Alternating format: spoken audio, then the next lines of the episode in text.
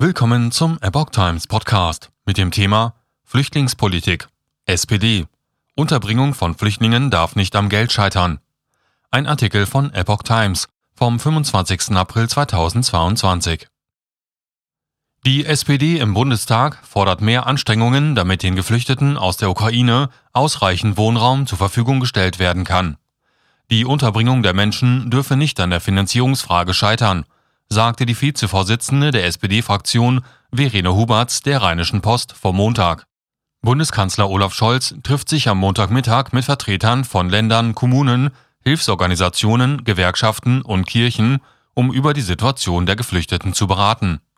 Huberts verwies auf die bereits beschlossenen 2 Milliarden Euro, die der Bund den Ländern und Kommunen für ihre Mehraufwendungen für Geflüchtete zur Verfügung stellen will. Für den Fall, dass sich die Situation im Verlauf des Jahres signifikant verändert, hat der Bund ergänzende Regelungen in Aussicht gestellt und wir steuern nach, betonte die SPD-Wirtschafts- und Baupolitikerin.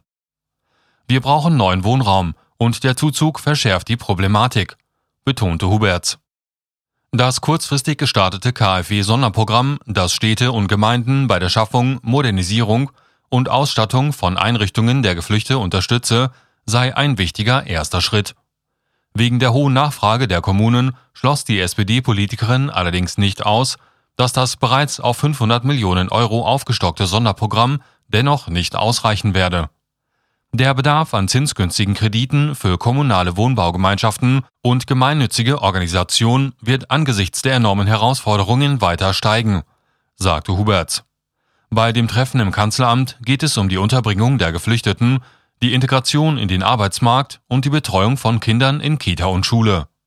Von Regierungsseite nehmen auch Innenministerin Nancy Faeser, Bauministerin Clara Gewitz, Arbeitsminister Hubertus Heil, Bildungsministerin Bettina Stark-Watzinger sowie die Integrationsbeauftragte Rem Alabi Radovan teil. Die Bundespolizei hat bislang über 370.000 Flüchtlinge aus der Ukraine registriert